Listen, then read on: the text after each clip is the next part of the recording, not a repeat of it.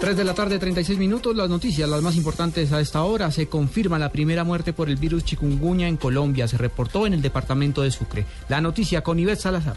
Nayib Padilla, secretaria de Salud en Sucre, dijo a Blue Radio que una menor que llegó a Cincelejo proveniente de Magangués, sur de Bolívar, murió la semana pasada en un centro asistencial por el chikungunya. Tuvimos un caso muy puntual de una niña que falleció, pero venía desde, falleció aquí en Cincelejo, pero venía desde Magangué. Entonces no fue infectada aquí, pero lastimosamente cuando llegó ya llegó muy avanzada y no se pudieron hacer eh, los controles necesarios para, para evitar que ocurriera esa situación. La funcionaria aseguró que la niña sufría de problemas coronarios llegó muy mal y no pudieron los médicos luchar contra el chikungunya. Bueno, lo que pasa es que ninguna puede ser mortal si tú eh, no tomas las medidas correctivas de momento. Si tú no aplicas los tratamientos pertinentes y si tú no haces los correctivos, pues lógicamente van a presentarse situaciones eh, como esta. Es la primera muerte que se da en el departamento y se espera el resultado de otros casos. En Cincelejo Sucre de Cecilia Salazar, Blue Radio.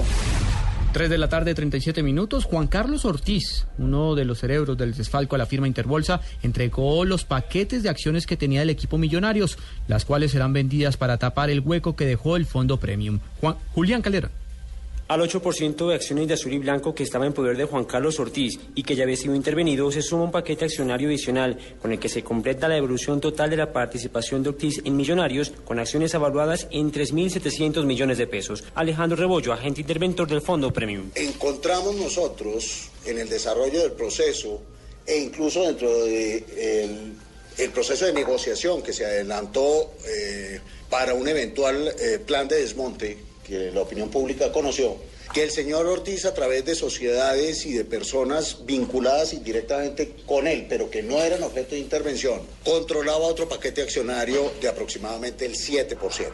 Este paquete accionario del 7% es el que él ha entregado. Estas acciones pasarán a formar parte de una masa liquidatoria con la que se reparará a las víctimas del Fondo Premium, cuyo valor nominal se acerca a los 500 mil millones de pesos. Julián Calderón, Blue Radio. Colombia confirmó la venta de tierras a gobiernos extranjeros, pero anunció que habrá limitaciones en este proceso. La noticia se produce en Nueva York, días antes de la Asamblea Nacional de las Naciones Unidas. Allí se encuentra Alexi Garay.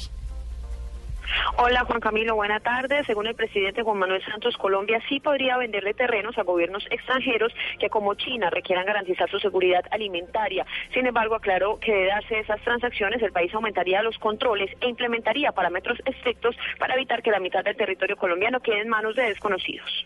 They have been interested, but we are not interested. Uh, we have a legislation that uh, doesn't allow that, and uh, we are very careful on who who buys land in Colombia and who doesn't. And uh, the legislation that we are passing will allow foreigners to have to purchase, but they will be uh, filtered. And uh, we don't want uh, anybody to buy half of Colombia. Según el mandatario, en el país hay 11 millones de hectáreas que son improductivas. Esos terrenos baldíos serían entregados a pequeños y medianos cultivadores colombianos bajo la figura de arrendamiento por lapsos de entre 30 y 50 años. Desde Nueva York, Lexi Garay Álvarez, Blue Radio. 3 de la tarde, 39 minutos. La policía confirmó la alianza de narcotraficantes mexicanos con carteles de droga colombianos. María Camila Díaz. Hola Juan Camilo, tras revelarse una supuesta reunión entre integrantes del cartel de Sinaloa eh, de México con integrantes de bandas criminales en la Comuna 13 de Medellín, el director de la Policía Antinarcóticos, el general Ricardo Alberto Restrepo, confirmó la presencia de estas bandas narcotraficantes de México que han llegado al país para negociar y traficar drogas e insumos. Aunque el oficial, digamos, no confirmó la realización de esta presunta reunión, según el general, estos nexos se dan en la búsqueda de beneficios mutuos entre los carteles mexicanos y los colombianos.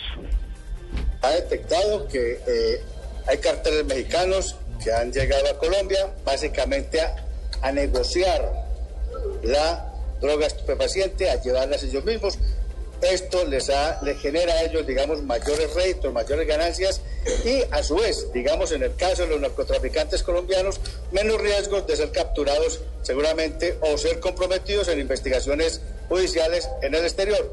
Sí hemos eh, determinado nosotros enlaces, contactos de carteles mexicanos con organizaciones criminales narcotraficantes en Colombia.